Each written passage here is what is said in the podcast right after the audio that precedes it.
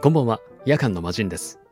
この配信ではアナウンサーだった私が言葉が乱れてきたのをきっかけに日本語を学び直し語り継ぎたい日本語と題しまして私が個人的に素敵だと思う言葉を紹介していきます。本日の言葉はこちら。恋衣です。2月14日バレンタインが近いということで今日からバレンタインまでは恋に関する日本語を紹介していきたいと思います。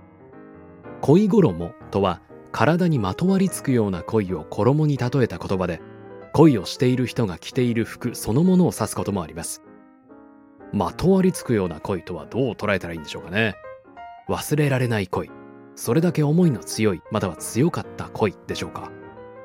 衣でもありますから思い出すと体が包まれるような少しぬくもりを感じることのできるような恋という解釈もできそうです。ちょっとネガティブに捉えてみると粘着質ダラダラと引きずってしまうような恋なんでしょうかね。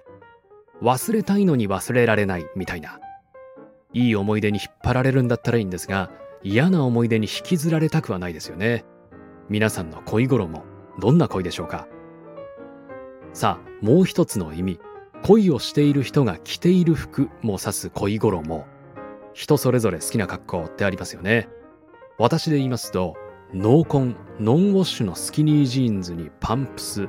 似合うんだったら赤のパンプス。これがバチッと決まっている人はいいと思ってしまいますね。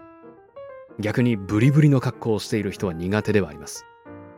女性から見て男性の好きな格好って何ですかね。まあシンプルにシャツが似合う人、まあ、T シャツが似合う人。とかは聞きますが結構がっちりしていないと似合わないんですよね。胸の筋肉。そして背中の筋肉もないと逆に細くひ弱な印象になってしまいますから、まあ、私もガリガリな方なので T シャツに着られてしまっているみたいな状態になりますがその姿を見るたびに筋トレを頑張ろうと思います。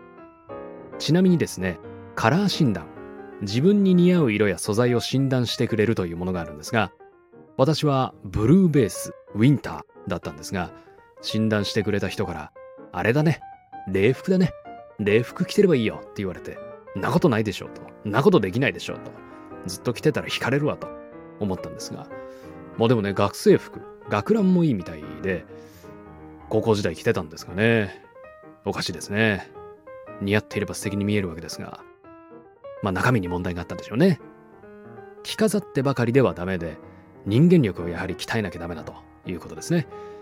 まあ言葉もそうですがいくら素敵な言葉を並べても本当に自分から発せられる言葉はその人を表してしまうわけですから素敵な言葉が似合うよう人間力を高めていきたい。そんな風にも思いました。